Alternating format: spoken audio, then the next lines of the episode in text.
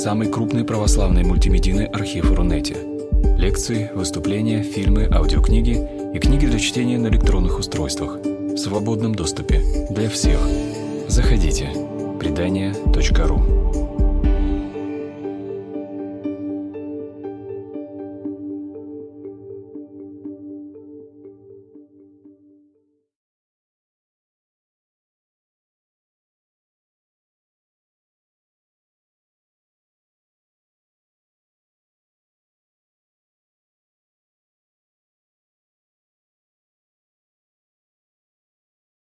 вот скоро начинается пост. Расскажите, как надо поститься. Ну, понятно, да, что огромная православная аудитория, э, она ждет каких-то новых, ярких, актуальных, интересных, необычных слов о том, как надо поститься, потому что все предшествующие, там, у кого сколько лет, у меня в этом году 30 христианской жизни, никогда ничего об этом не слышали, да, и в этом году им можно будет сказать, что совершенно новое, непредсказуемое.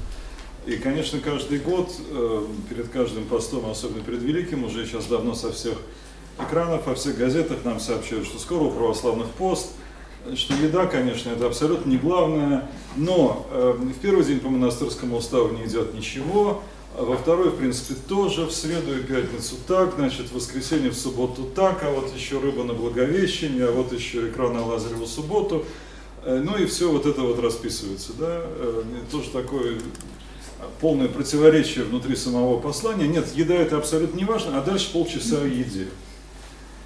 Эм, и в то же время я третий пример замечаю. Нередко вот такая компания, ну что называется, бытовых православных, которые, может быть, не очень заморачиваются этими вещами, но в принципе обо всем помнят. И вот люди э, проводят э, там вечер за столом, и э, значительную часть этого вечера занимает там, злословие, осуждение, там, раздоры, перемывание косточек, после чего хозяйка говорит, ну а сейчас будем грешить, потому что сегодня пятница, а у нее там грибы со сметаной, например, да, и подает эти грибы со сметаной. Вот это все немножко смешно, но это на самом деле так и есть. И э, я понимаю, что э, все уже устали, судя даже по количеству людей в этой аудитории, от этих разговоров. Эту тему выбирал не я, честное слово. Э, все вопросы к Матвею Берхину. Вот, а э, я постараюсь донести одну очень простую мысль, что вот все эти разговоры на тему когда, чего можно, нельзя, главное, не главное, это разговор не о том. Да? То есть, если мы пытаемся разобраться э, с христианской жизнью, имеет смысл обратиться к первоисточникам, к тому вообще, где все это появилось, как это возникло, э, и сравнить с тем, что у нас получилось. Понятно, что это во всех случаях немножко разные вещи, да? Э, и было бы наивно думать, что мы сейчас сделаем все и будем жить как апостолы.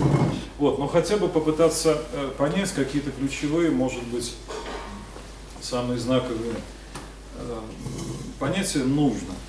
Вот это мы постараемся сегодня сделать. Так, ближе он не двигается, да? Ну вот сначала одна небольшая цитата, это из книги, которую из статьи небольшой, точнее сказать, которую написал э, священномученик Иларион Троицкий «Постное и пост». И он э, в самом начале этой статьи делает такой вывод. С самого начала своего исторического существования христианская церковь знала пост. Пост церковь Новозаветная усвоила еще из Ветхого Завета, но внешняя практика поста и суждения о его внутреннем смысле в христианской церкви значительно изменились в сравнении с Ветхим Заветом. А я бы сказал, менялись э, явно и по крайней мере, в первые века ее существования. Но э, пост в Ветхом Завете. Несколько довольно очевидных вещей. Э, еврейские слова, отдельно есть слово непроизводное, да, то есть, значит, это некое важное понятие, оно имеет хорошую этимологию, то есть в других языках семитских тоже засвидетельствовано, как существительное цом, как глагол, но целома, э, встречается 26 и 21 раз в Ветхом Завете, не очень много, но и не очень мало – и обозначает, э, как правило, кратковременное, полное воздержание от пищи, а иногда и воды. В течение обычно одного светового дня. Ну, иногда больше, но не сильно больше. Обращаю внимание, полное воздержание от пищи, иногда и воды, что в условиях жаркого климата, в общем, довольно трудно. В этом смысле э, исламский Рамадан, когда в течение всего светового дня от того и другого воздерживается, гораздо ближе по форме к ветхозаветному посту. А зачем В каких ситуациях? Ну, э, самая простая ситуация оплакивания умерших. Вот э, картинка, где Давид э, плачет о Сауле и его сыне Анафане и о погибших на войне, э, при том, что Саул вообще-то гнал Давида, и у Давида скорее бы это был повод для радости. Теперь он единственный помазанный царь Израиля. Но прежде чем вступить на царство, он должен оплакать предыдущего царя, что он здесь и делает. И э, в каком-то смысле это естественное э, действие. У нас одно время был кот, абсолютный гений кошачий, таких я больше никогда не видел. Когда кто-то уезжал, он практически переставал есть. Особенно если мама уезжала, то есть жена моя, да. Я-то еще более-менее часто делал. И когда кто-то появлялся в доме после отсутствия, он очень радовался, подходил, мурлыкал, ласкался, после чего шел к миске и восполнял все потери. Да? То есть для него это было абсолютно естественно. Горе разлуки с любимым существом – это отказ от еды, потому что кусок горла не лезет, и все. Вот, и в Ветхом Завете это тоже не раз описывается. Э, это часто знак скорби и покаяния, в том числе коллективного. Книга Судей, ну там описана одна безобразная ситуация, когда, э, в общем нужно было как-то отреагировать, сейчас не важно что. Э, между прочим, очень похоже по сути на то, что недавно у нас тут в Москве случилось, когда голову ребенку отрезали, да? Ну, у нас это повод для возмущения и выяснения, кто виноват и кого наказывать, а тогда это пост, который провозглашается на весь Израиль весь народ пошли, пришли в Дом Божий, и сидя там плакали перед Господом и постились тот день до вечера. Да, вот типичная картина. То есть до вечера ничего не ели и не пили в тот день. А, дальше. Пост эм, часто означает молитвенное обращение к Богу. Здесь неправильная ссылка. А, нет, правильно. Вторая книга царств, 12 э, глава. Э, у Давида рождается ребенок, который болеет и умирает. Это наказание за его грех с Версавией. Да? И э, пока ребенок жив, Давид плачет и постится. Э, как только ребенок умирает, Давид поднимается, умывается и ест. И его слуги спрашивают, как же это так, у тебя умер ребенок, значит, наоборот, сейчас настало время для поста. Да? И Давид говорит, я постился и плакал, ибо думал, кто знает, не помилует ли меня Господь, и дитя останется живо. А теперь он умер, зачем же мне поститься? Разве я могу возвратить его? Я пойду к нему, а оно не возвратится ко мне. Да, то есть здесь такое столкновение двух представлений о. Пост как знак скорби и траура по умершему, и пост как молитва. Да? То есть Давид э, своим постом надеется изменить волю Божью. А, или в книге Ездра, и так мы постились и просили Бога нашего о сем, и Он услышал нас. Да? То есть пост это то, что сопровождает особо деятельную молитву. Перевод я везде даю синодальный, кроме одного места, вы его увидите. А, пост довольно утомительное занятие. В Псалтире несколько раз мы встречаем подобного рода обороты. Колени мои изнемогли от поста, и тело мое лишилось стука, то есть жира. Значит, пост приводит к похудению. Поэтому, когда сегодня говорят, что такой человек очень толстый, то что постится все время, и, соответственно, ест мучное и картошку. В Ветхом Завете его бы не поняли. Эм, пост при этом ни разу не упоминается в Пятикнижии. В законе Моисеевом, э. Ну, в законе Моисеевом нет никаких э, предписаний на эту тему. Э, что э, о многом говорит – да, э, поскольку Пятикнижие полно всевозможных ритуальных правил, где в том числе расписаны всевозможные праздники и многое иное, то, э, естественно, там найти указания насчет поста в Ветхом Завете, их там нет. А, и э, пост в то же время явно существовал в качестве некоего установленного для израильтян эм, обряда или обычая, или дня, как это сказать, ну вот книги Иеремии, э, прочитай слова в Доме Господнем в день поста. Точно, кстати, неизвестно, что имеется в виду, возможно, день милостивления, Йом-Кипур, когда действительно и сегодня у иудеев пост, то есть какой-то определенный день был днем поста настолько э, общепринятым, что можно было ссылаться на него, как на этот самый день поста и быть однозначно понятым. А это было, безусловно, человеческое установление. То есть Господь не требует этого дня поста. В книге пророка Захария мы читаем очень яркие слова на эту тему. «Скажи всему народу земли сей священникам, когда вы постились и плакали в пятом и седьмом месяце, при том уже 70 лет, для меня ли вы постились, для меня ли? Очевидно, идет речь о постах э, в честь взятия и разрушения Иерусалима и храма. То есть эти дни, дни скорби, памяти, и, э, конечно, этот день э, встречает иудейская община вот таким вот обрядом, да, и в то же время Господь говорит, это что, для меня вы разве делаете? Когда вы едите и когда пьете, не для себя ли вы едите, не для себя ли вы пьете?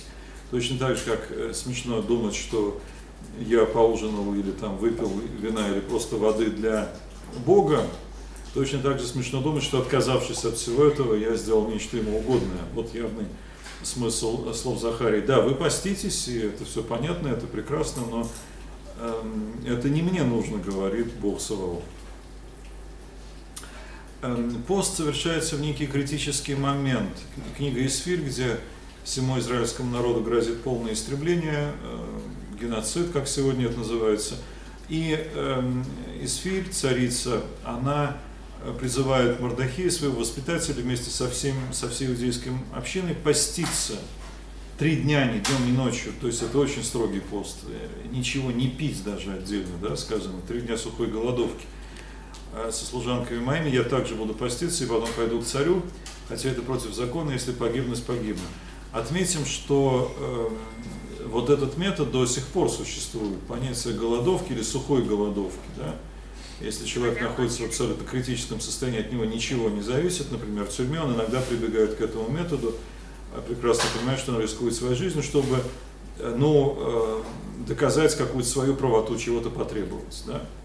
Это на самом деле абсолютно библейская практика. Единственное, чем он располагает, он не может, человек в тюрьме или царица из в царском дворце, казалось бы, но фактически то же самое не может изменить течение событий вокруг себя, но он может отказаться от приема пищи, да, от самого естественного действия и даже от питья воды.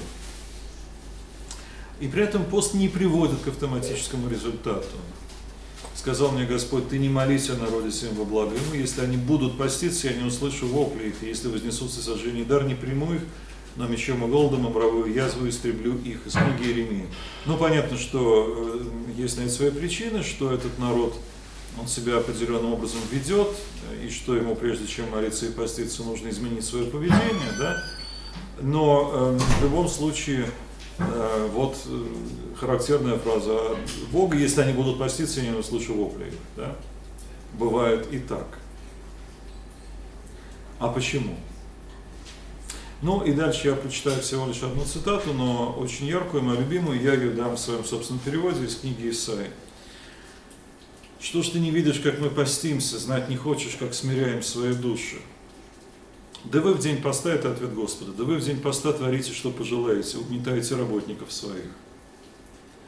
Ну, в принципе, это нормально, творить день поста, что пожелаете, если пост это установление человеческое. Да? Вы захотели поститься и постимся. Но и тут же, это, конечно, общая тема для ветхозаветных пророков, угнетаете работников своих. Да? То есть э, сразу, сразу здесь Исаия переводит разговор на отношения внутри общины. Да? Вы поститесь, но при этом что вы делаете, смотрите, вы ничего не едите и не пьете, а творите, что хотите и угнетаете. Поститесь вы для ссор и раздоров, кулаки распускаете от злобы.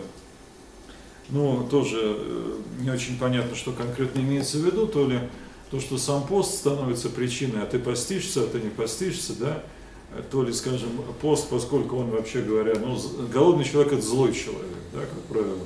Соответственно, они от этого э, звереют и начинают кидаться на людей по каким-то совершенно другим причинам. Или это описание того, как они себя вообще ведут, в том числе и в день поста. Да? То есть поститься вы поститесь, а кулаки-то вы все равно распускаете. Вот тут точно не скажешь. Но понятно, что э, вещи это несовместимы, которые аннулируют эффект этого самого поста будете поститься, как сейчас, голос ваш выси не услышат. Такой безличный оборот или пассивный в оригинале. То есть, эм, конечно, Бог говорит о себе, о том, что Он его не примет, но то же самое, что и в других местах эм, Он предупреждает постящихся. Ну и дальше эти знаменитые строки. «Такой ли пост я избрал?» То есть, оказывается, Господь не дал никаких предписаний о посте, да? Он не назначил день, не определил формулу поста, устава, но тем не менее он избрал некую форму поста. Да?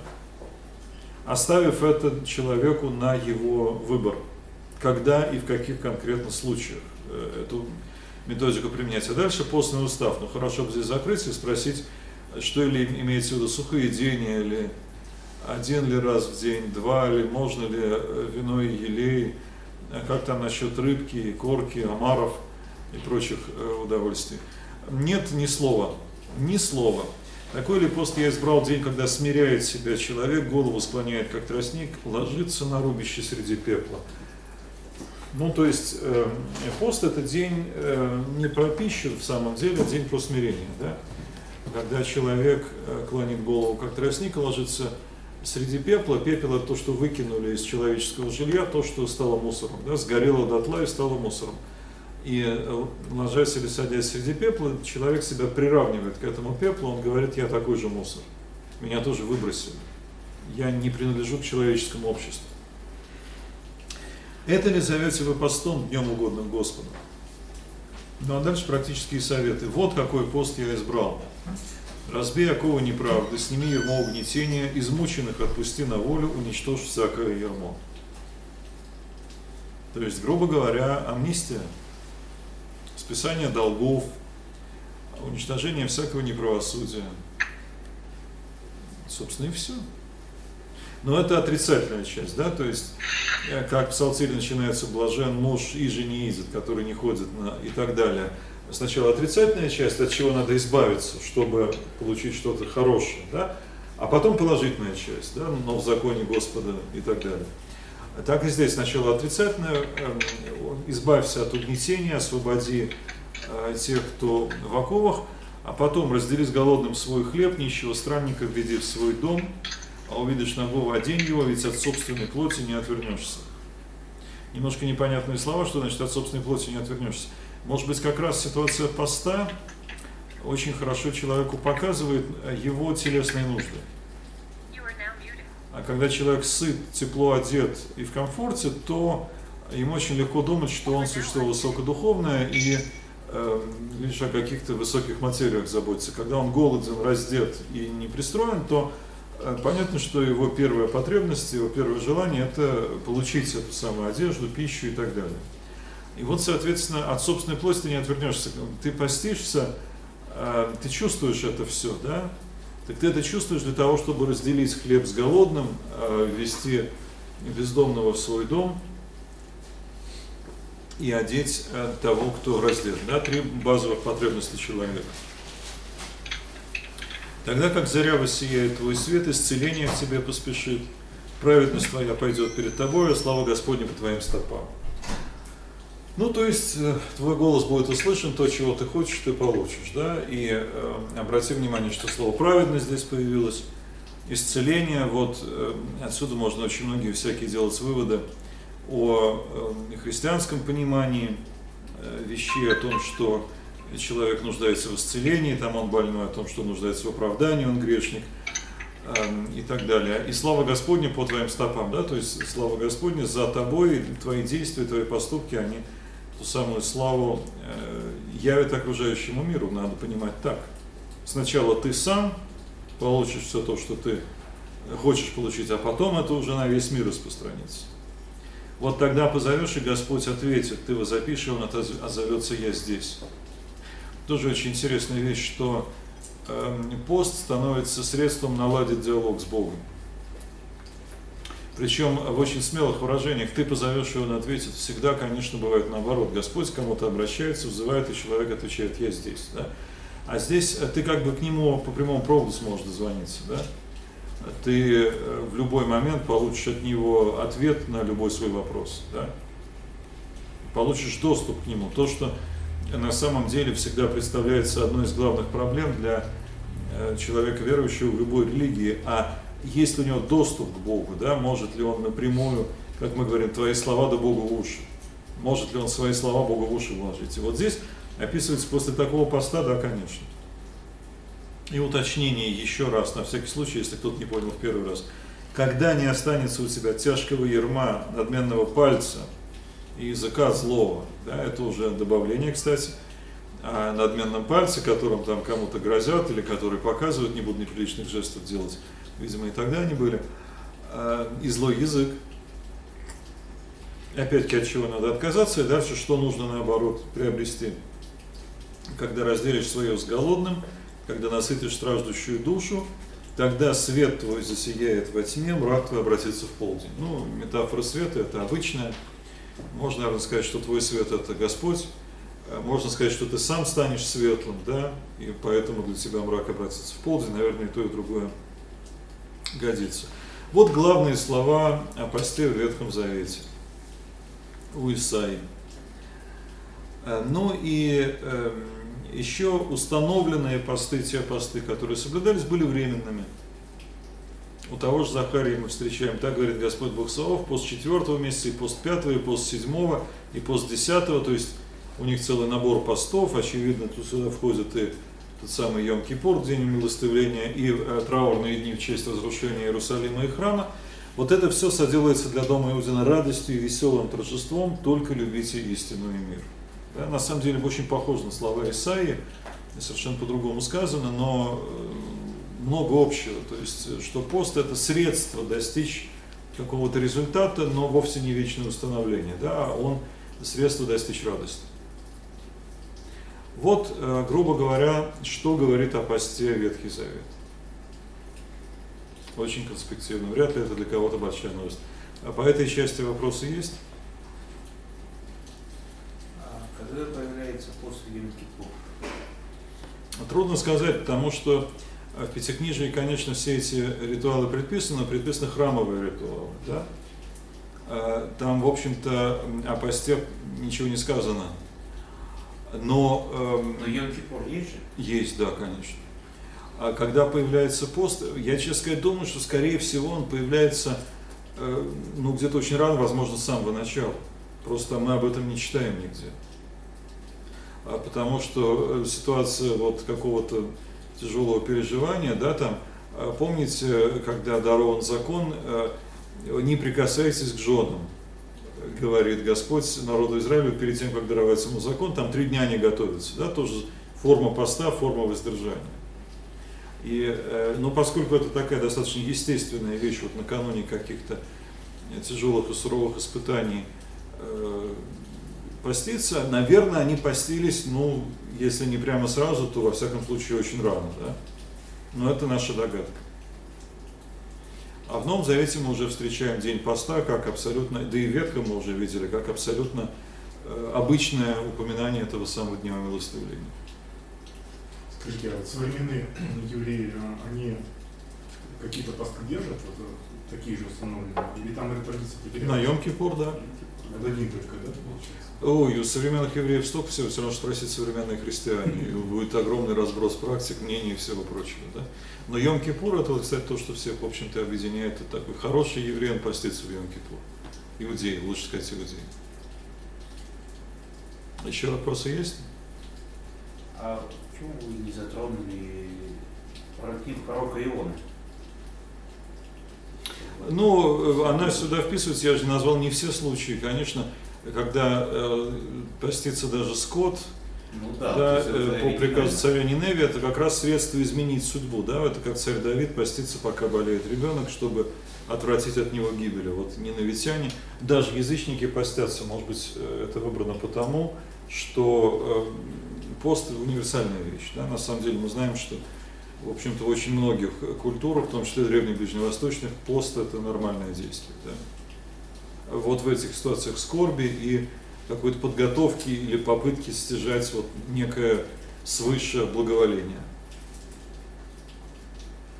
Ну давайте посмотрим Новый Завет, если еще что-то появится, то будет возможность спросить. В Новом Завете на самом деле все очень похоже, другие слова по-гречески, конечно, настея, настео, э, встречается немножко меньше раз, но учитывая, что Новый Завет по объему меньше, в общем-то, не реже, может быть, даже и чаще. Э, и э, мы видим как раз по упоминанию книги Деяний, что э, иудейские посты были нормативными, то есть плавание было уже опасно, потому что и пост уже прошел. Имеется в виду, конечно, Йом-Кипур, он осенью бывает, значит, дело к зиме, поэтому на море неспокойно. Были посты личные, не зафиксированные в календаре для всех. Давали от 84, который не отходил от храма, постом и молитвой служа Богу день и ночь. Или знаменитые слова фарисея из э, притчи о мытаре и «Почусь два раза в неделю». То есть э, это какое-то особое благочестие. Да? Не все так делали, но некоторые люди, да, и это считалось очень хорошим и благочестивым. И я представлял этих людей в таком очень хорошем свете. Дальше. Постился Иисус.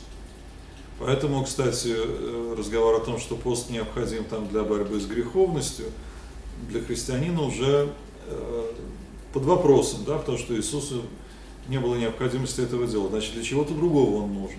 С другой стороны, раз это делал Иисус, значит, это очень нужно. Да? Э, и это, конечно, знаменитая сцена искушения в пустыне, нам даже трудно себе это представить, постившись 40 дней и 40 ночей. То есть был ли это э, сухой пост без воды, это очень трудно себе представить. Было ли это полное воздержание от всякой пищи в течение 40 дней, об этом ничего не сказано. Да? Но в принципе 40 дней без пищи человек прожить вполне может. Эм, христиане будут поститься, говорит Иисус, но потом, и не уточняет, когда, как и в каких именно формах. Когда выясняется, что ученики Иоанна, Иоанна Крестителя постятся, и фарисеи постятся, причем много постятся, и те, и другие. А э, общины Иисуса нет. И он им объясняет, что пока э, жених с гостями на свадьбе, конечно, тоже будет на свадьбе поститься. Э, никто. Но когда жениха не станет, будут горевать и поститься. То есть отсылка к этому изначальному смыслу поста, как скорби, как выражение своей печали от того, что близкого человека рядом нет но при этом э, поститься они будут не так, как фарисеи те самые. Не будьте унылы, как лицемеры. Явная критика в адрес фарисеев, вот тех самых, которые два раза в день, э, в неделю, ибо они принимают на себя мрачные лица, а ты помажь голову твою и мое лицо твое, чтобы явиться постящимся не перед людьми, но перед Отцом твоим, который в тайне. Отец твой, видящий тайно, воздаст тебе явно. Это, конечно, из серии изречений, из Нагорной проповеди про вот такую внутреннюю духовную жизнь, чтобы все было не на показ, чтобы не было э, какой-то вот такой э, показушности, то, что нас сегодня, пожалуй, даже удивляет. Но при этом не сказано, а как поститься. Ты когда, вы когда поститесь, да, то есть, ну вот, будете вы поститься, значит, вот так поститесь. А когда вы будете, по какому поводу, в связи с чем, как долго, как строго, да, в общем-то, это не очень важно. Эм, пост э, часто сопровождает бедствие. Это уже из апостола Павла. То есть э, поститься, ну как, эм, я сейчас не помню, кому, кому-то из новомучеников написали тропарь не то кондак, не то акафист, где восхваляли его за его пост. Человек в лагере сидел, он просто голодал, потому что ему никто есть не давал, да? И он э, постился в силу обстоятельств. Судя по всему, иногда это имеет в виду апостол Павел в великом терпении, в бедствиях, нуждах, тесных обстоятельствах, под ударами, в темницах, в изгнаниях, в трудах, бдениях, в постах. Ясно, что изгнание, побои и темница – это была не аскетическая практика со стороны Павла, да? А э, это то, что та цена, которую ему приходилось платить за проповедь, да? в том числе посты, то есть э, голодовка, грубо говоря. Но э, пост бывает добровольным, и сопровождает подготовку к чему-то очень важному или принятию важного решения. Эм, это вот как раз Павла и Варнава посылают на проповедь, когда они служили Господу и постились, Дух Святой сказал, отделите мне их, и они, совершив пост и молитву, возложив на них руки, отпустили их. Да? То есть пост как подготовка к э, какому-то новому событию, к важному решению и к э, рукоположению, в данном случае для проповеди отправляют Павла и Варнаву. Ну, э, понятно, что Новый Завет, в отличие от Ветхого, существует не в изоляции, это рядом с Ветхим, нам трудно что-то ставить, все апокрифы, конечно, явно более позднего времени и довольно другие. А э, раннехристианской литературы у нас довольно много, и она тоже дает интересные подсказки. То, о чем мне говорят канонические тексты Нового Завета. Пастырь Ерма знаменитый, Эм, описывает практику поста, кстати, очень подробно. Часто вот эти ранние христианские писания, они э, договаривают то, о чем в Новом Завете лишь упомянуто. Вот в частности здесь.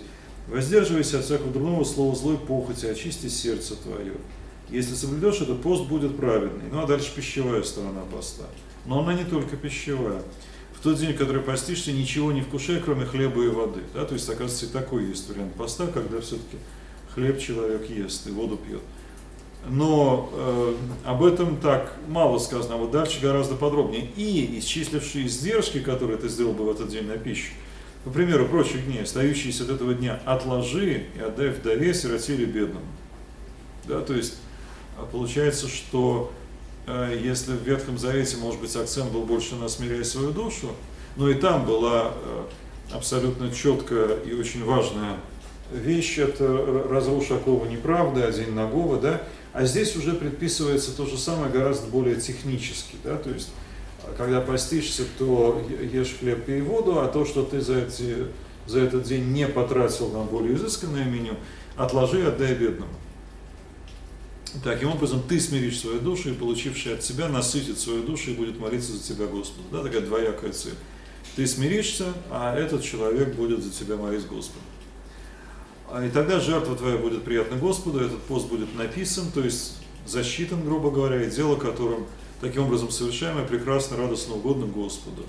Если соблюдешь ты это с детьми твоими и со всем домом твоим, то блажен будешь. Ну, понятно, что люди живут в обществе таком патерналистском, то есть Э, в общем-то, дом, то есть слуги, жена, дети, они не больно-то э, свободно выбирать, и они просто присоединяются к хозяину дома, к патер фамилиас в этой практике.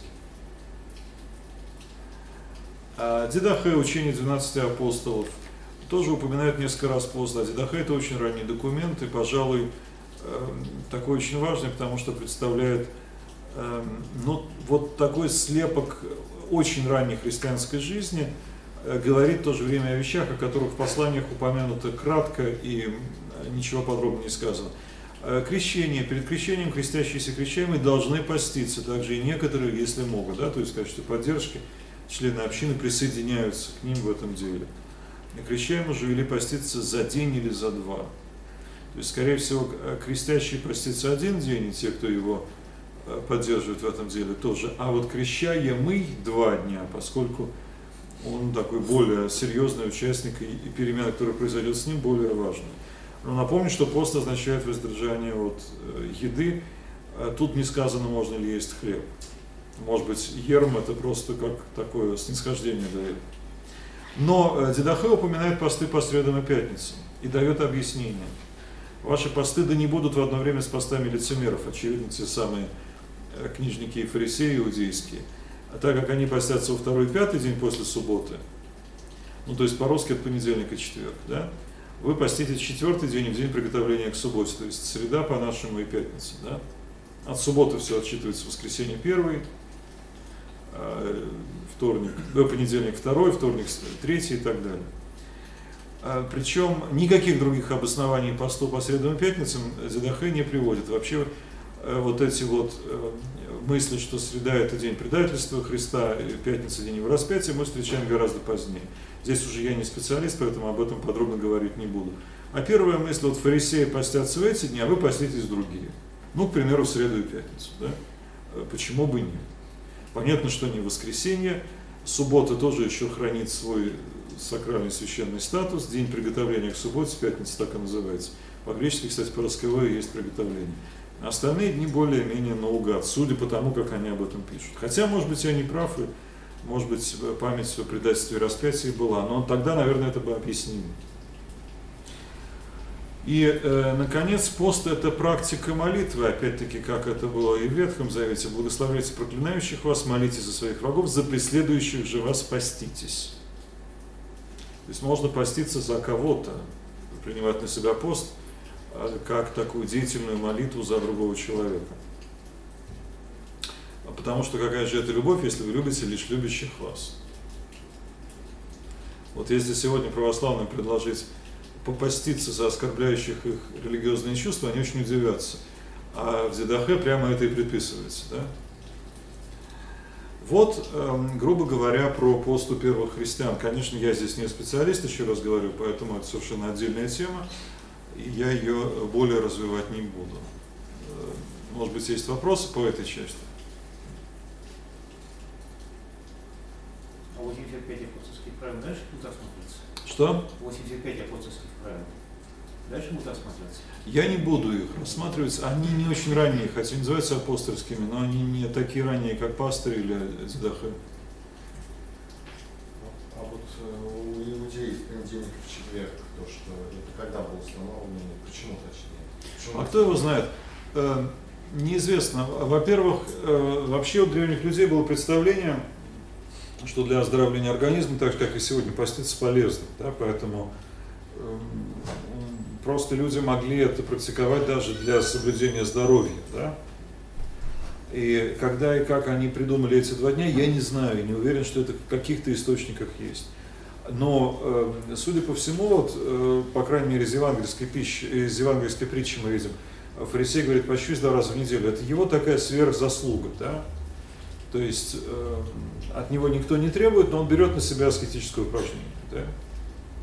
А поскольку по иудаизму новозаветных времен у нас фактически один источник – это Новый Завет, как это не смешно звучит, то мы к этому добавить толком ничего и не можем. Скажите, вот Иоанн Креститель, то, что он ел личинки и мед, это тоже как пост считается? Или это просто его это что же, как бы он в пост- посте постоянно живет? Или это такая практика тоже? А как мы это назовем? А, Явно, что он это делал постоянно, да? Э, Пост, э, само понятие поста предполагает временное нечто, да?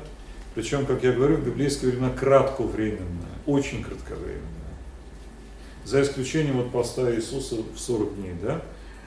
Э, Но э, зато предполагает пол- полный отказ. Вот к этому мы, пожалуй, переходим дальше. А Друг- пророчество вот Анна, собственно говоря, Да, из рода Шера. Э, Да, которая постилась, э, но день и ночь вряд ли это означает, что она вообще ничего никогда не ела, она бы просто не выжила. То есть, очевидно, она много времени проводила в посте, да, но по своим каким-то собственным э, правилам, да, то есть это не потому, что от нее это требовалось. И явно, что э, из Нового Завета просто видно, что этот двудневный пост неделю, он не был всеобщим, совершенно точно.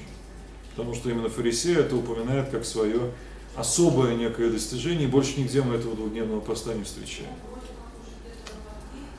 Вот, но мы встречаем в Ветхом Завете и, конечно, в Новом тоже другие пищевые ограничения. То есть пост это ограничение во времени. А может же быть ограничение в наборе продуктов без относительно ко времени, да? чего не есть в принципе. И э, в Ветхом Завете мы их встречаем очень много. Все я пересказывать даже не буду. Я здесь процитирую с некоторым злорадным чувством синодальный перевод, чтобы лишний раз показать, что он явно недостаточен для современного э, читателя, да. Вот животное, которое должно, можно вам есть из всего скота на земле. Всякий скот, которого раздвоены копыта, и на копыта глубокий разрез, но это одно и то же, то есть явно раздвоены копыт, и который живет жвачку. Ну, живет жвачку, понятно, мы люди городские, то есть коровы живут жвачку, они не сразу переваривают, а проглатывают, потом отрыгивают и пережевывают еще.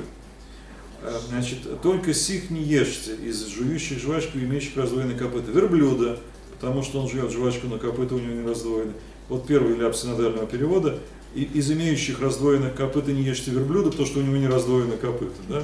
То есть э, получается, что одновременно у него раздвоено не раздвоено. Нечист он для вас.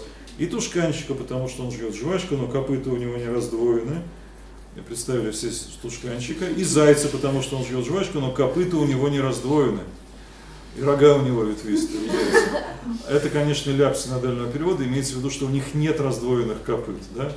Что э, подушечки и хлап не являются раздвоенными копытами. Так лучше перевести. Да? Э, Вот. э, У тушканчика и у зайца. То есть правило понятно, да? Можно есть тех, у кого два признака совпадают. Это раздвоенные копыта и жующие жвачку животные. И второе правило, и гораздо больше, я все не перечисляю, но только самые такие яркие и понятные. Из всех животных, которые в воде, животное имеет сюда вообще живое существо. А Есть из них, у которых есть перья и чешуя в воде. Опять-таки, в воде перья я не очень себе представляю, это вряд ли дельфины, но э, имеется в виду плавники. А, Плавники и хвост, у которых есть перья и чешуя, тоже два признака. Плавники и чешуя. В воде, в морях или в реках тех ешьте.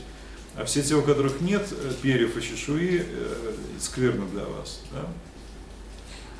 Довольно странные правила, нелепые. Очень часто задают вопрос, какая разница? но для древнего человека, очевидно, были какие-то в этом э, смыслы. А, и объяснить это можно попытаться разными путями. Ну, э, во-первых, э, самые простые практические причины. Свинина, во-первых, э, более всего опасна. Всякая хозяйка знает, что свинину надо готовить хорошо, говядину, например, можно есть с кровью, да, не дожаренную, ничего страшного. А свинина должна быть обязательно дожарена или доварена там, до хорошей кондиции. И портится свиное мясо очень быстро. И э, хранить его трудно.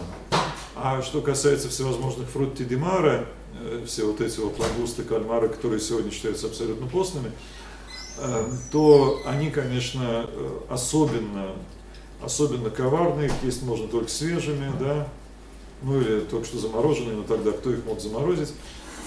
А, и они очень легко портятся, среди них довольно много ядовитых, то есть э, с фрутидимара все довольно опасно.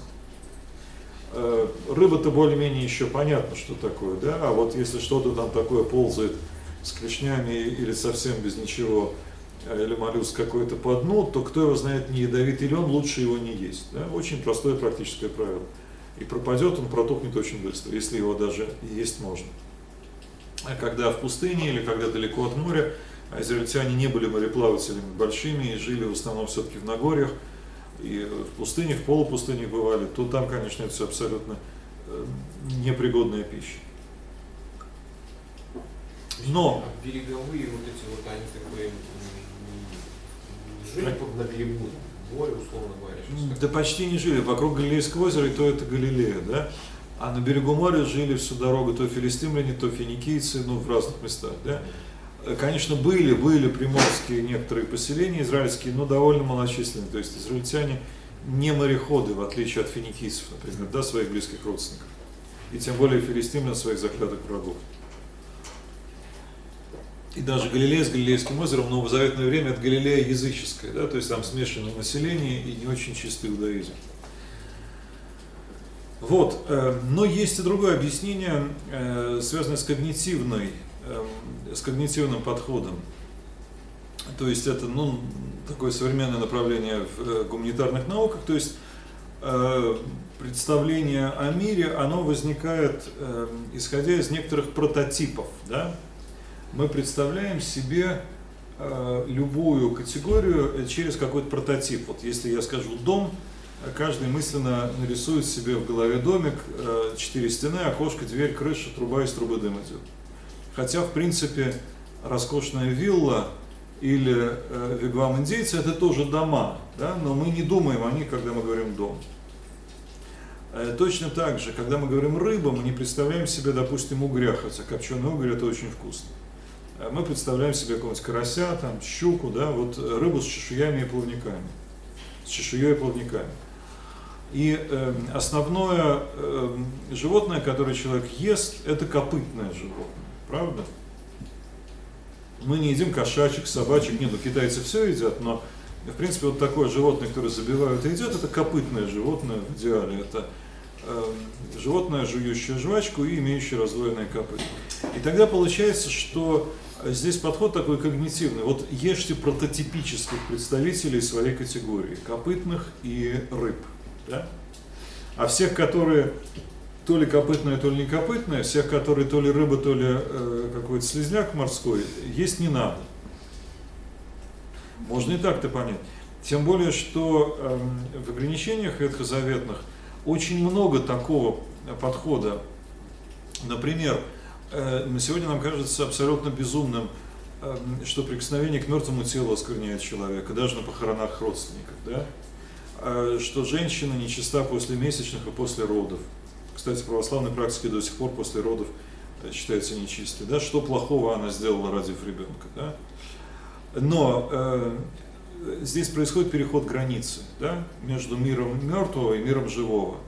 Или между миром несуществующего человека и существующего. Переход границы, связанный с кровью, со стечениями, с какими-то телесными явлениями, которые обычно не происходят. И э, это потенциально опасно для древнего человека. Э, вплоть до каких-то странных вещей. Почему-то нельзя носить одежду из льна и шерсти.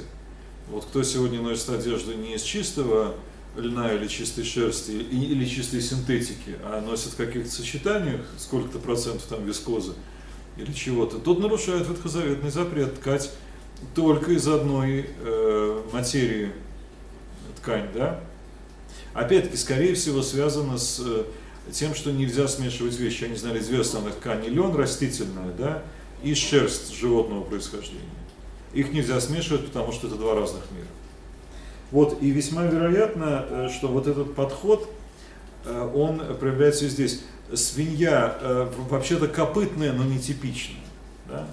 Жвачку не жует, вообще выглядит не так, как выглядит нормальное копытное животное. Да? А заяц еще менее похож на него. То же самое все эти фрутидимары. Да? То есть все то, что где-то, в принципе, вроде можно засчитать, а можно не засчитывать, потенциально опасно, лучше этого не трогать. Второе объяснение вот такое.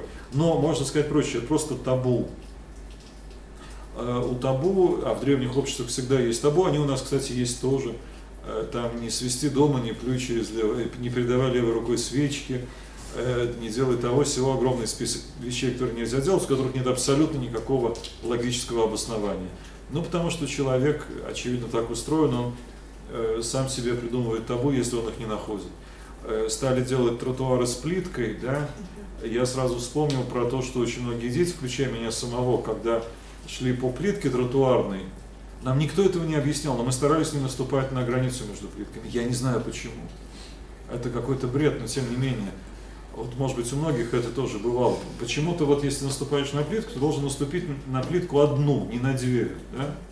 Может быть, тоже такое представление о прототипе. Идя по плитке, может только с одной плитки на другую переходить. А наступать на границу опасно почему-то.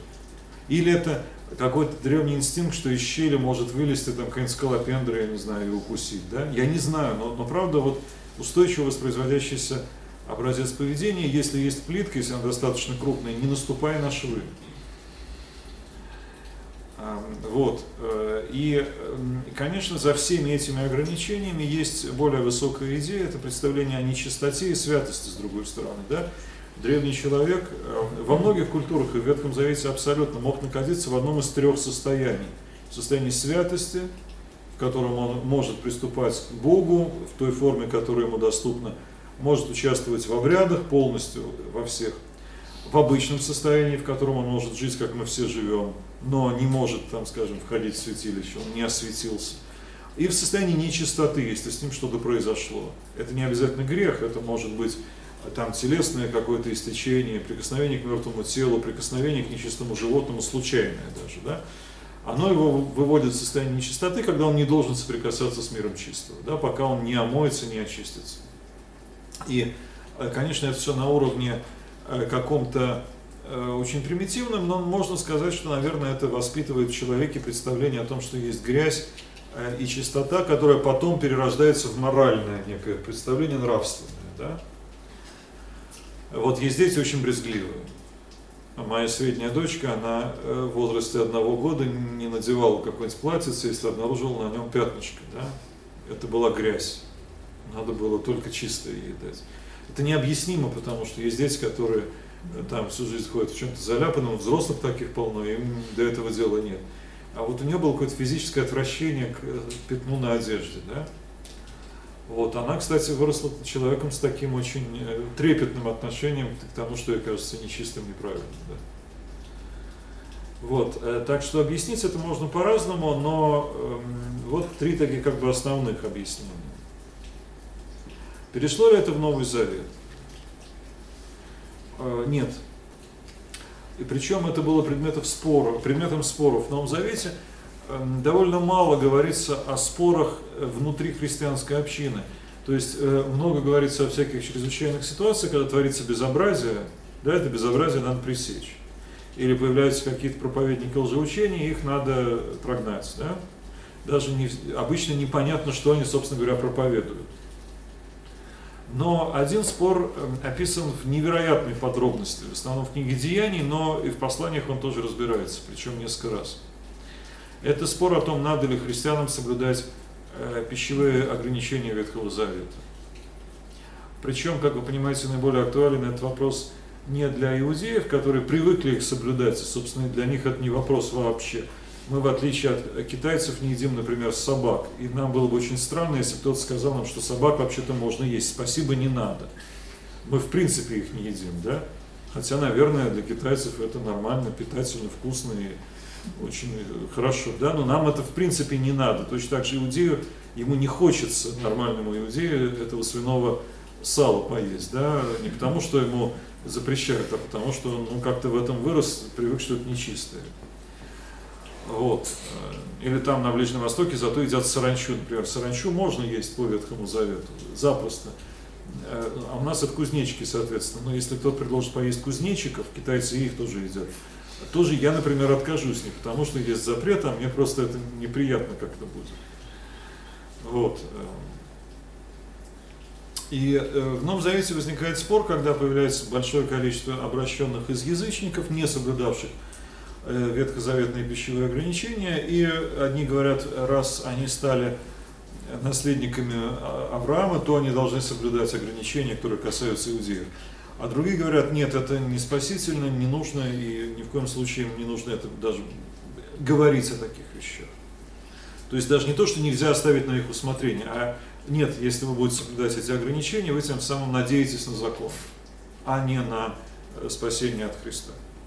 Ну и целая история, э, деяния в 10 главе этой истории рассказана, а потом в 12 она еще раз пересказана, то есть это настолько важно. В Ветхом Завете, когда скинию э, Господь показал Моисею, как строить скинию, сначала подробно он ее расписал, а потом подробно описывается, как сделали, и повторяется все слово в слово. Только сначала как проект, а потом как описание. Так и здесь, сначала как событие, а потом как рассказ. Значит, что это невероятно важный эпизод, самый, может быть, важный во всей книге Деяний. Э, когда апостол Петр у сотника Корнилия, у римлянина в доме, э, не иудея, и э, он хочет покушать, в это время ему готовят еду, он молится, и в видении ему э, подают некое вот вместилище с разного рода нечистыми животными, которых ему противно даже думать, что он их будет есть, да? И он говорит, я не ел ничего скверного или нечистого, и был ему глаз, что Бог очистил того, то не почитая нечистым. Конечно, в буквальном смысле слова э, это про пищу. В переносном смысле слова это про сотника Корнилия, про римлянина, которого кто-то из э, иудеев мог считать нечистым, но нечистота, она же подразумевает, что с этими людьми нельзя есть за одним столом. Да?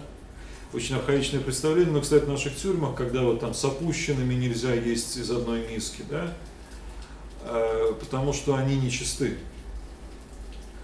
И э, это абсолютно архаическая картина, да, то есть для иудея и вообще для любого, на самом деле, человека, помните Иосиф и его братья, когда братья пришли к Иосифу, они пировали, но ели за разными столами, потому что египтянам и евреям нельзя есть за одним столом, они же нечисты друг для друга. Вот, э, так и здесь, конечно, наверное, Петр так думал, вообще стоит ли ему в доме Корнилия есть крестить ты его, пожалуйста, а можно ли с ним за один стол садиться? И тут ему Господь говорит, да ты вообще можешь есть все. Не то, что с этим корнилем за одним столом, а вот, пожалуйста, прямо сейчас какую-нибудь ящерицу зажарь и съешь. И это, конечно, означает полную отмену всех этих запретов, э, одновременно отмену запретов на общение между христианами из иудеев и язычников. Да, потому что иначе, получается, они вместе за один стол не могут даже сесть и, э, скажем, в Евхаристии, в преломлении хлеба, они не могут вместе участвовать тогда, да? Это сделалось не отдельно где-то в храме, которого еще не было, особым образом. Это делалось просто за ужином, за обычной трапезой. Вот. Э, и потом э, это становится предметом разбирательства на апостольском соборе, первом, который описан в 15 главе Деяний, делается решение угодно Святому Духу и нам, то есть вот не просто мы считаем правильным, а угодно Святому Духу и нам, формула, которая потом будет в соборных решениях в позднейшее время. Не возлагает на вас никакого бремени более, кроме всего необходимого, воздерживаться от идола жертвенного, то есть того, что принесли в жертву идолам ритуальная пища, и крови, и удавленины, и блуда, и не делать другим того, чего себе не хотите. Э, одновременно сюда идет блуд и не делать того, чего сами не хотите, то есть нравственные категории, причем абсолютно универсальные, да, и понятно, что это всегда и везде. Но э, почему здесь идоложертвенная кровь и удавленина? Э, это интересный вопрос, потому что идоложертвенная, понятно, это языческая пища, потом апостол Павел будет это разбирать подробнее, будет, кстати, еще более либерален. А э, удавленина – это животное, которое удавили, не слив кровь, не спустив. А, и почему именно такое отношение крови, понятно, потому что в Ветхом Завете задолго до Моисея об этом говорится в связи с Ноем. После Ноевого потопа дается всякая животная пища людям, да, а, но не кровь, потому что кровь – это носитель жизни, и кровь, она принадлежит Богу. Поэтому, э, поскольку Ной не еврей был, да, а предок вообще всего человечества, поэтому правило для Ноя, но правило для всех. И, э, строго говоря, для христиан запрет на вкушение крови сохраняется. Единственный пищевой запрет. А многие, кстати, православные протестанты абсолютно всерьез к этому подходят. Отсюда, кстати, запрет некоторых конфессий на переливание крови. То есть, когда тебе переливают чужую кровь, ты ее как бы съедаешь, да, как, ну, э, если тебе поставили капельницу, значит, это все в твою кровь выходит, да, а что там лекарство или глюкоза или кровь другого человека, это уже технический вопрос. Вот. Эм, я знаю, что, например, абсолютно всерьез протестантские общины на Крайнем Севере обсуждали вопрос, можно ли пить кровь этим самым народностям Крайнего Севера, у которых оленья кровь – это единственный источник витаминов э, почти круглый год. Фрукты им там не по карману, да и мало их завозят. Э, ягоды бывают только летом и недолго – а всю зиму они пьют свежую оленью кровь и добывают из нее витамины, да, для организма необходимо. И насколько мне известно, решили положительно, поскольку это вопрос ну, буквально жизни и смерти для них. Что, дескать, в апостольские времена такая ситуация была не предусмотрена, поэтому вот конкретно этим оленеводам Крайнего Севера можно, а вообще, конечно, нельзя. Вот, эм, собственно говоря, что мы э, видим по поводу этих ограничений в Новом Завете. А, есть какие-то вопросы с этим? А удавление это что такое? То, что э, э, животное заби, не забили даже, а там задушили и как-то еще не, не слили кровь. Потому что э, иудейский способ забоя, он подразумевает, что животное режут и кровь сливают на землю, поскольку она принадлежит Богу. А есть другие способы умерщвить э, животное, оставив кровь, и много даже есть всяких национальных блюд с кровью там кровяная колбаса и прочее. Пожалуйста, а вот если мы покупаем там мясо или курицу, там же никто специально не сливает кровь. Мы снимаем вот пену, пену с есть? Так, пошли вопросы, что можно, чего нельзя.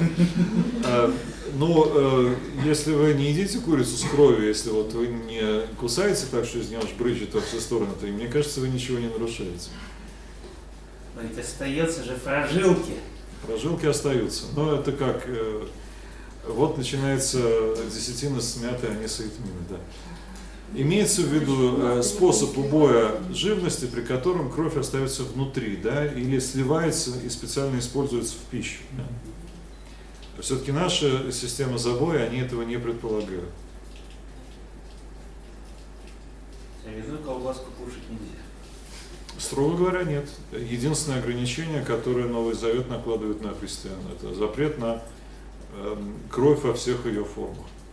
Скажите, вот идоложертвенное, это значит э, еда, которая участвовала в каких-то ритуалах, или это просто, над которой, например, там какой-то халерный, там, который, над которым молились, когда готовили?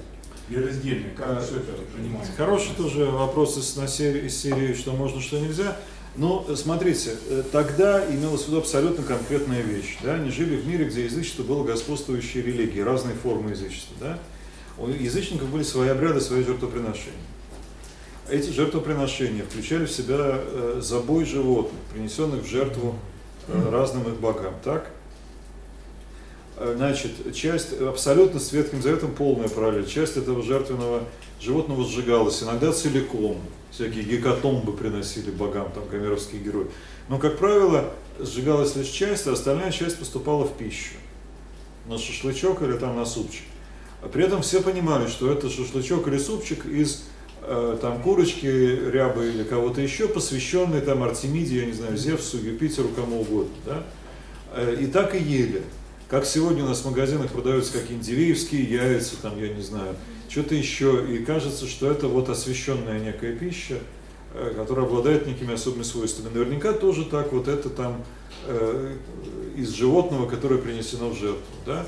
Апостол Павел это подробно разбирает. То есть для тогдашних христиан вопрос не стоял, где было жертвенное, где нет. На нем написано большими буквами. Ну, я фигурально говорю, но тебе ясно, что ты пришел в языческое святилище, и там едят. Э, рядом с ним только что забитые животные, конечно, идоложертвенные. Или тебя позвали в гости, это Павел потом разбирает подробно.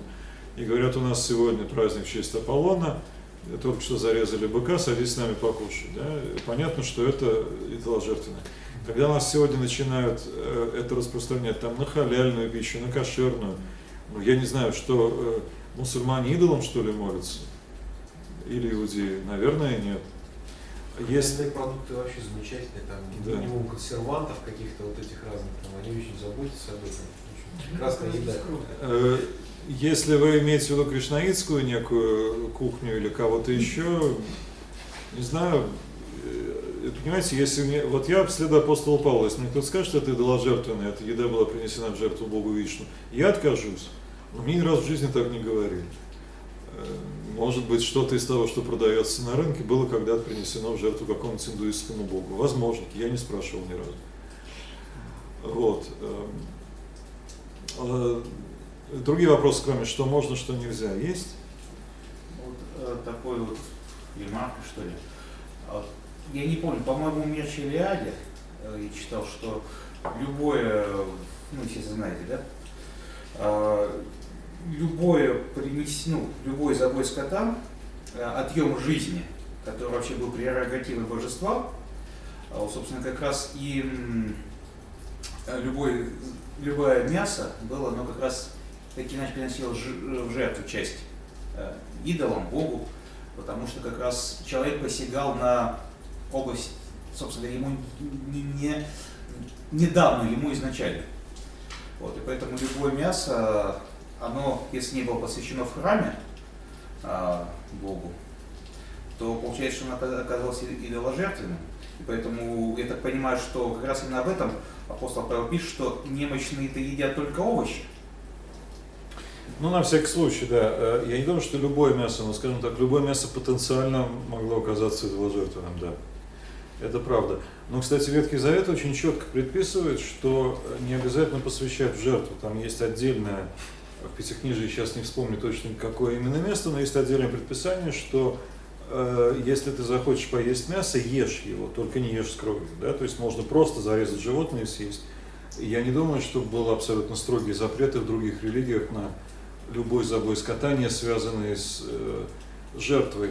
То есть, э, ну, понимаете как, мы сейчас начинаем в этом видеть какую-то очень тонкую организацию.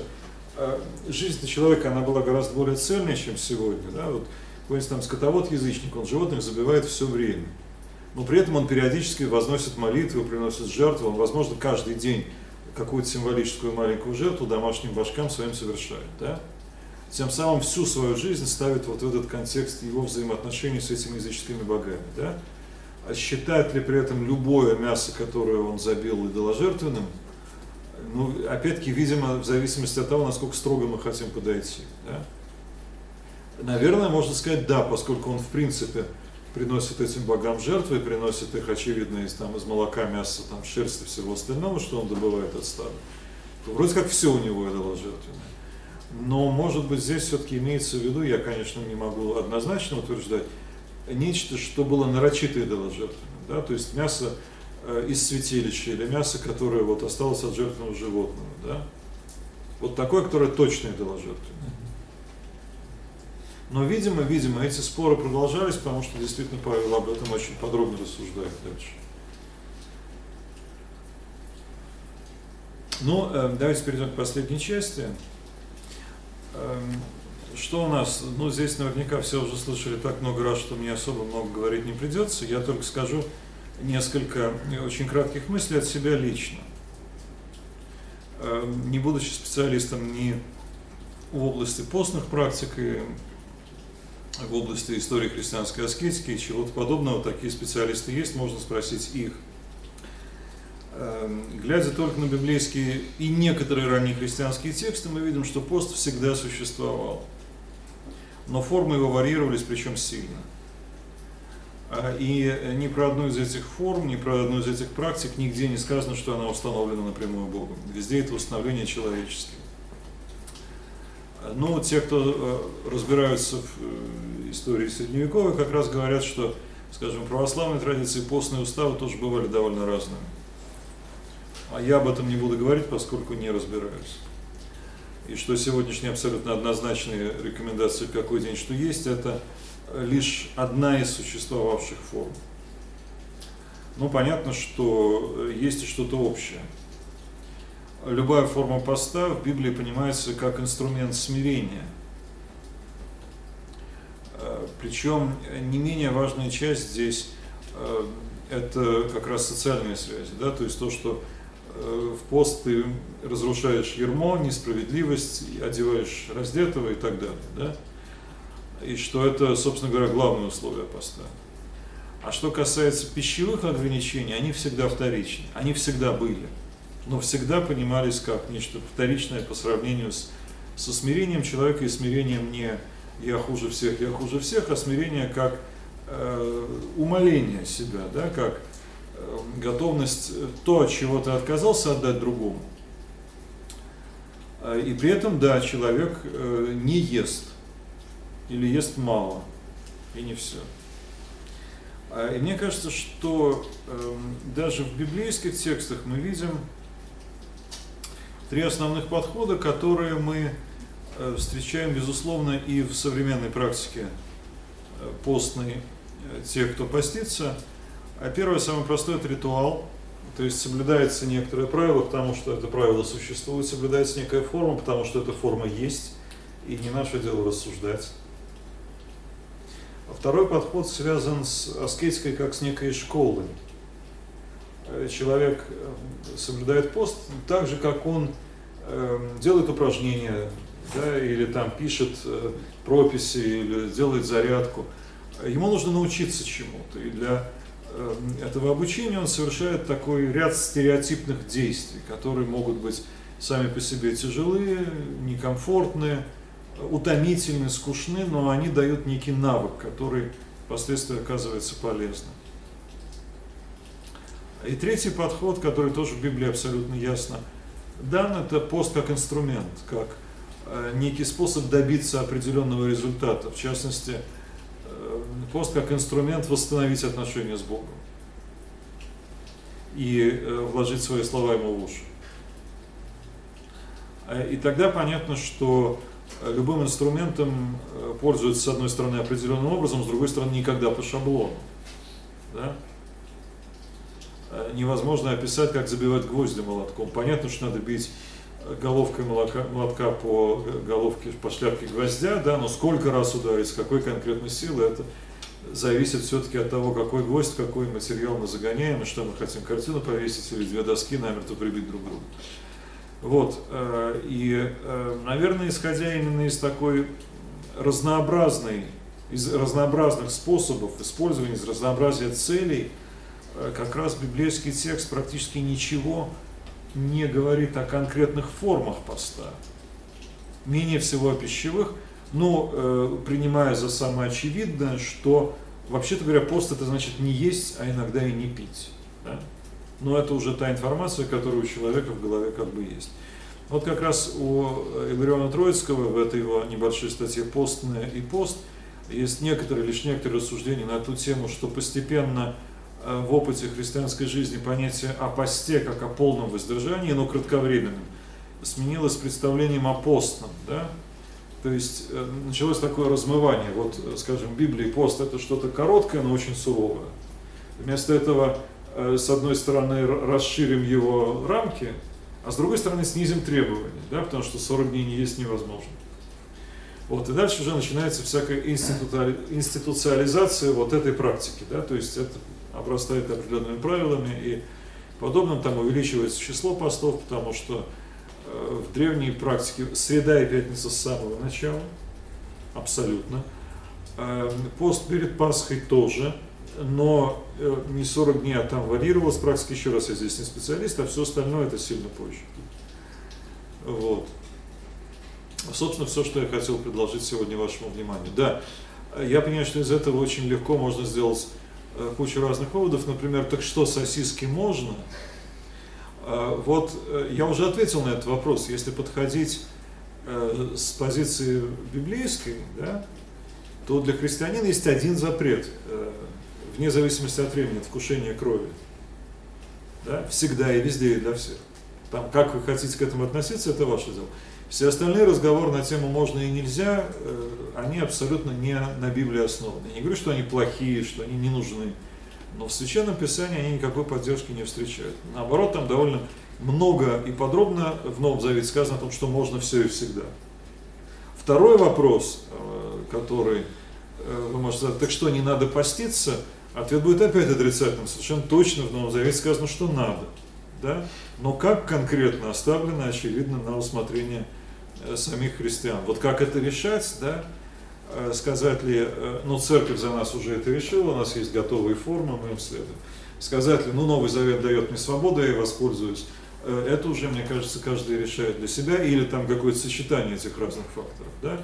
А во всяком случае, совершенно точно, э, я э, уже некоторое время каждый раз ко мне спрашивают, что вот ты там специалист Библии, ну расскажи мне сегодня постный день, а можно? Я говорю, воровать нельзя, лгать нельзя, убивать нельзя, а это все можно. Да? То есть это, это не вопрос можно или нельзя, это вопрос чего-то другого. У нас, к сожалению, это обычно переводится в плоскость можно или нельзя, и, конечно, хочется что-то побольше можно. С другой стороны, понятно, что по большому счету, конечно, нельзя. И вот человек живет в этом состоянии некоторого невроза, да, а, но э, мне бы хотелось, единственная, может быть, цель этой лекции, которая состоит из полных банальностей, что э, если попробовать немножко на это по-другому взглянуть, не спрашивать себя, а молотком по гвоздю можно лупить, нужно лупить, сколько раз нужно лупить и так далее, а понять, что это инструмент, которым, без которого этот гвоздь невозможно забить стену. Да? Но и э, жесткого алгоритма забивания гвоздя тоже на самом деле не существует. Э, вопросы? Постных рецептиков такие не будет? Нет, нет. А, ну единственное, что могу сказать, что все эти наши постные меню, нежные побеги спаржев в соусе из молодых авокадо, без елея, без вина, это все, конечно, просто вообще никакого отношения не имеет. Ни в каком понимании, да? Ни в каком. Ну, про авокадо, да, кстати, видел, прям реально там какой-то листок приходской, там написано масло заменить на авокадо. Я так удивился, ничего себе. Да. Нет, это а часто практика, когда все заменяется просто на растительное, особенно сейчас, ну сейчас уже не очень много, но некоторое время назад было очень много продуктов у нас, и в том числе все эти соевые э, блюда. И есть, есть верующие христиане, которые очень строго постятся в этом смысле, да, но они вот все абсолютно по уставам, но при этом у них э, на столе абсолютно все, да, просто оно соевое и прочее. Вот удивительно было вот в первой части для меня вот увидеть такой момент, что весь народ постится, и до Бога достучаться не может, а Богу это не, не ну, как бы неправильно. То есть вот вы когда Ветхий Завет читали, да. ссылка была о том, что Бог говорит, вот то, что вы там все эти поститесь, весь народ причем, не принимает. То есть это не то, что мне нужно. То есть, то есть это весь народ неправильно понимает структуру поста. И честно ходит и делает, а Богу вот совершенно не это нужно. Ну, вот, э, да, э, э, я, конечно, все эти цитаты вырвал из контекста, ну, э, и э, надо писать все, но э, как раз Исаия это очень хорошо показывает, что нужно, чтобы Господь услышал, да? И там то же самое. То есть можно всем народом биться, биться об стену и просить о чем-то, но себе не меняться. И... Так вот, э, э, Исаия об этом говорит вполне ясно. «Разбей оковы неправды, сними ермо угнетения, измученного отпусти на волю, и уничтожь всякое ермо. Раздели с голодным свой хлеб, нищего странника веди свой дом, а видишь ногого одень его». И после этого постись. Да. Вот такой пост мне угоден, говорит Господь. Это абсолютно ясная и четкая формулировка. Да? Он не отвечает на вопрос, э, когда чего есть, когда чего не есть, э, как готовить, э, какие при этом читать молитвы, да. Естественно, он предполагает, что постящийся будет себя ограничивать, будет посвящать время молитве, а не развлечениям. Это как бы, поскольку мы вообще говорим о посте, да, вот здесь идет речь про пост, да, но главным условием он полагает вот именно это, то есть действие по отношению к другим людям. Значит, на всякий случай, поскольку очень любят люди выдергивать все из контекста, я скажу, чего я не говорил. Я не говорил, что пост не нужен, я не говорил, что можно есть все, всегда. А, то есть я это сказал, но сейчас это очень легко вырвать, с этим бегать и кричать, а он сказал, что можно есть все. А, можно все. Другой вопрос, э, чего мы хотим и как мы этого добиваемся. Да? Вот э, если повернуть с этой стороной вопрос о посте, то мне кажется, ответы в Библии есть. Как добиться того, чтобы э, получить исцеление, э, чтобы воссиял твой свет, праведность пошла пред тобою, а слава Господня за тобой. Да? Вот это вот рецепт не постного кексика или супчика, что вкусно, да, полезно и благочестиво, но именно вот рецепт стяжает праведность и славу. Где-то еще в художественном рассказе, или где-то даже, даже в реальности я читал, что до революции, или даже сейчас где-то может, что пост идет великий, там держится, держится, и тут съел мясной пирожок. Все, пост на смарку. То есть вот такое вот отношение получается, это не совсем, ну как бы такое, что вот он как бы, как бы ну как вот, знаете, голый, все, значит, до конца поставь, ну пролетел же, так сказать, провалил испытание. Вот, понимаете, вот мне кажется, вот. вы все время меня хотите сейчас столкнуть на то, что вы сказали, да ешьте вы мясные нет, пирожки. Нет, вот именно... Я сказать это готов, но я не об этом, понимаете? Понимаю. Я совсем не об этом. Я как раз о том, что, вот наша, том, что наша зацикленность да. на том, что есть, чего не есть, mm она переносит э, вот разговор на вопрос, а какую форму молоток. Да?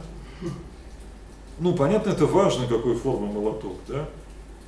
Если он будет круглым, будет неудобно пользоваться. Да? Но, но не это главное в молотке.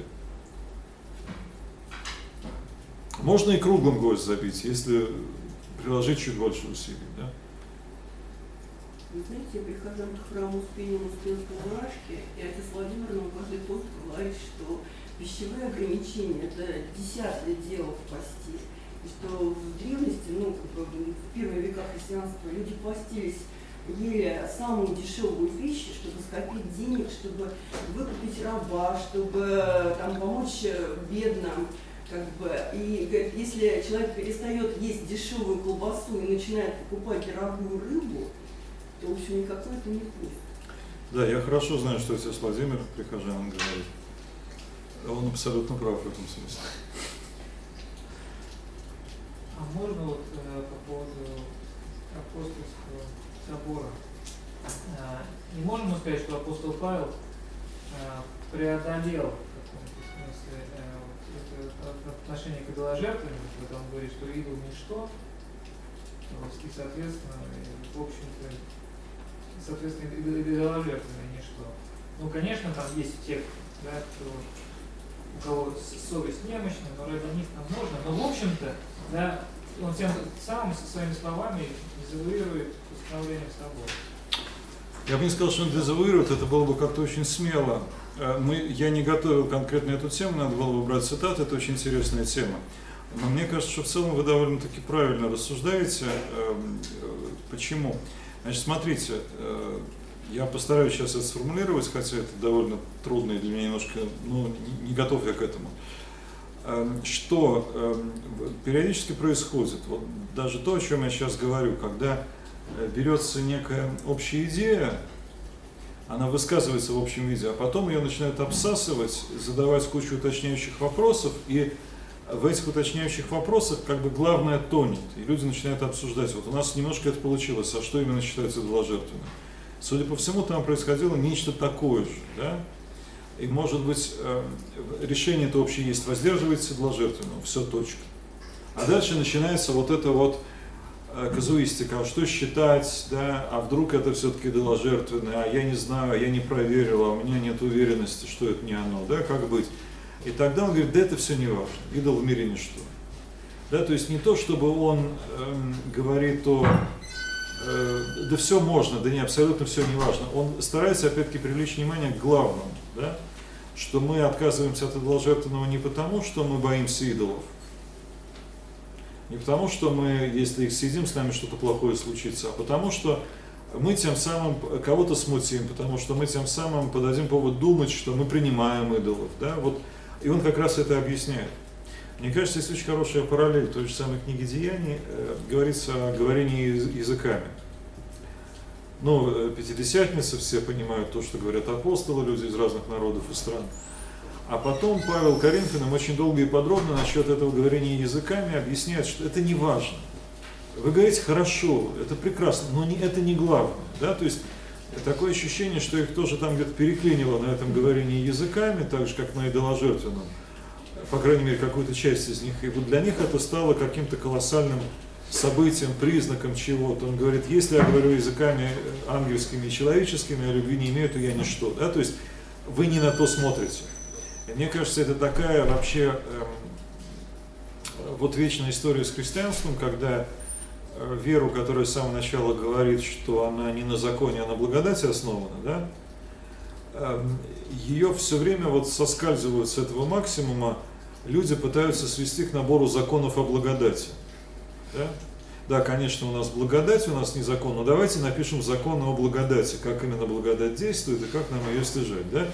И тогда вроде бы э, слово-то благодать осталось, а подход становится законническим. Да? И из этого все время как-то надо выходить. И вот э, Павел как раз это показывает, причем он выходит так очень мягко для Коринфян из этого разговора, на мой взгляд. То есть он их э, переубеждает, а не, э, ну не знаю, не, не, не вступает с ними в какой-то жесткий конфликт или что-то еще.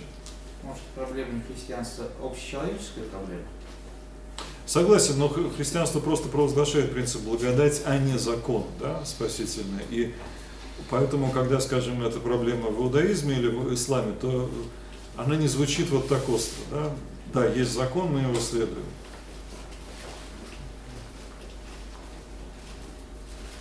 Не следует ли из этой цитаты из Исаии, что пост это политическое действие? Разреши опору неправды, отпусти угнетенных. Статья 282. Если это политическое, то, то пост это дело личное или это дело всей церкви как сообщества?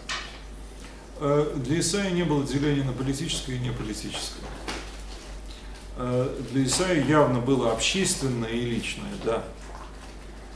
Э, но что вы считаете политическим, если сейчас сказать, значит ли это, что мы должны там ходить на демонстрации или там бороться с угнетателями, то это будет наша проблема, это будет наш, наше понимание этого текста. Это не то, что говорил Исаия. Исаия э, предлагал некий принцип, и, скорее всего, он обращался не к э, там, деятелям э, революционных партий или чего-то еще, он обращался, скорее всего, к тем, в чьих руках было это самое ермо рабства. Да? Это явно призыв, но это из всей книги Исаии видно – и не только его, это одна из главных тем для пророков, это явно призыв к установлению справедливости и милосердия по отношению к тому, кто беднее тебя, кто тебе подчинен и так далее. Да? Э, другое дело, что в революционные времена эти призывы начинают понимать как призывы свергнуть власть, э, порядок, который подобным образом устроен. Я не уверен, что это то же самое. Точно так же, как кто не работает, тот да не ест. Э, в смысле, ты сам задумайся, да, у Павла. И лозунг коммунистов, кто не работает, тот не ест, в смысле, а мы ему пайку не дадим, да. Вроде бы очень похоже, а смысл немножко другой. Скажите, вот еще по вопросу греховности. Вот получается, что в Ветхом Завете пост это скорее личное сверхусилие некоторое, да, или там общественное. А все-таки в современной жизни христиан, если ты нарушил пост, это грех. То есть получается, ты стал нечистый, ты там что-то... То есть получается, это как э, плохо. То есть ты осквернился, как бы получается, ну в каком-то, да. А ты совершил плохое перед Богом. То есть там это сверхусилие, а здесь, получается, ты сделал плохо. Вот как это не сверхусилие, это усилие. Ну да, то есть а здесь, наоборот, ты согрешил. То есть такой же, это грех. Нарушил пост. Такой серьезный грех, да, На Носил кусок мяса в среду, грех.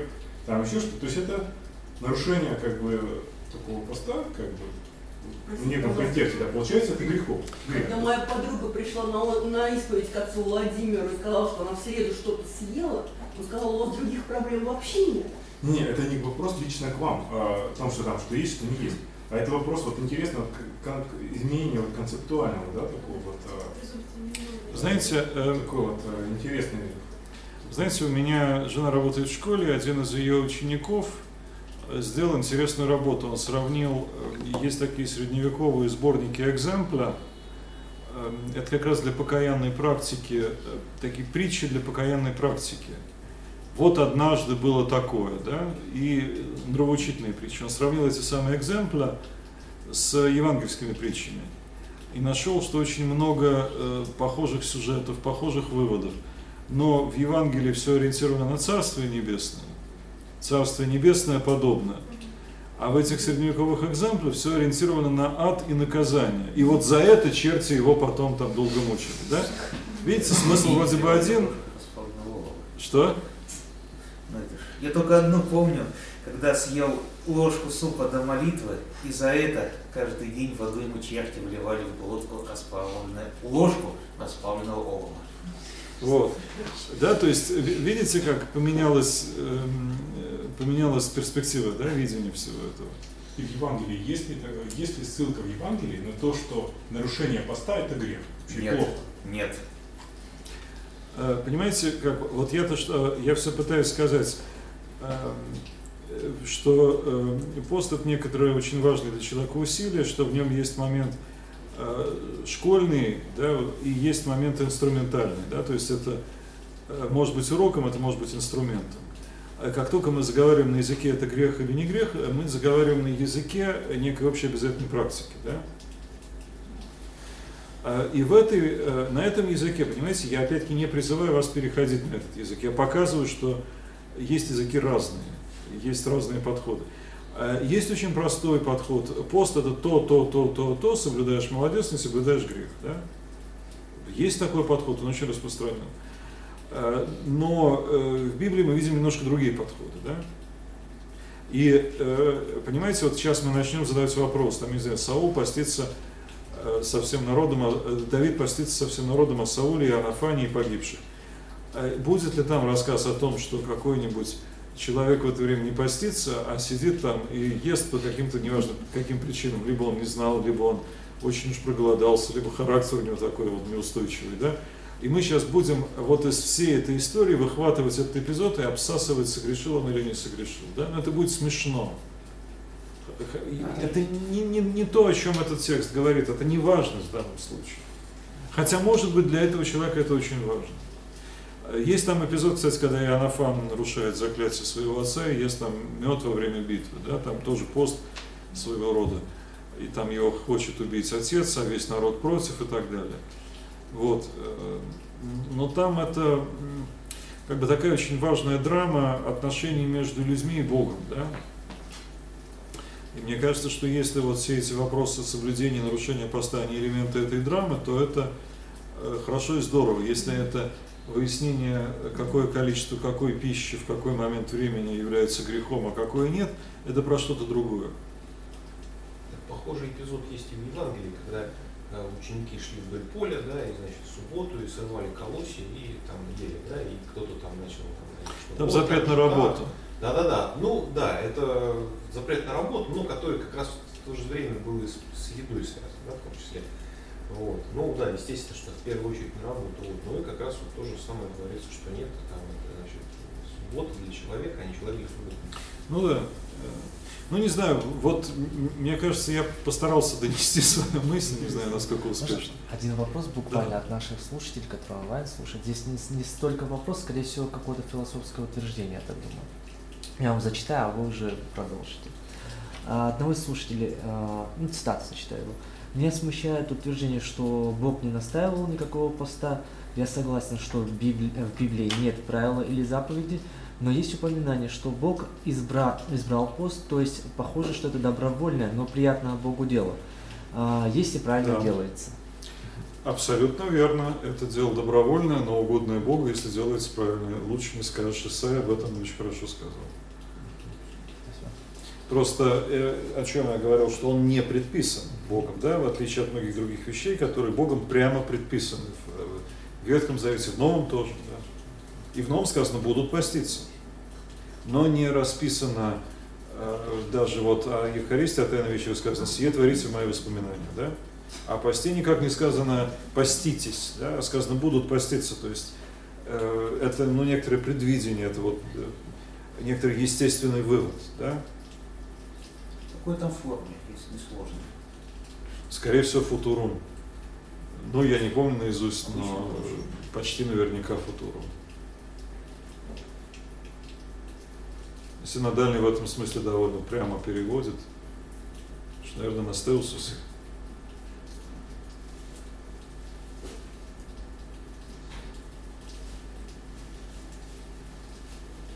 Ну что, наверное, больше вопросов нету. Скажите, пожалуйста, а как вы считаете, ну, прийти в гости, там, друзья неверующие там верующие в душе, а, я вы- не избежал этого вопроса. Да. Просто я считаю, что любовь выше поста.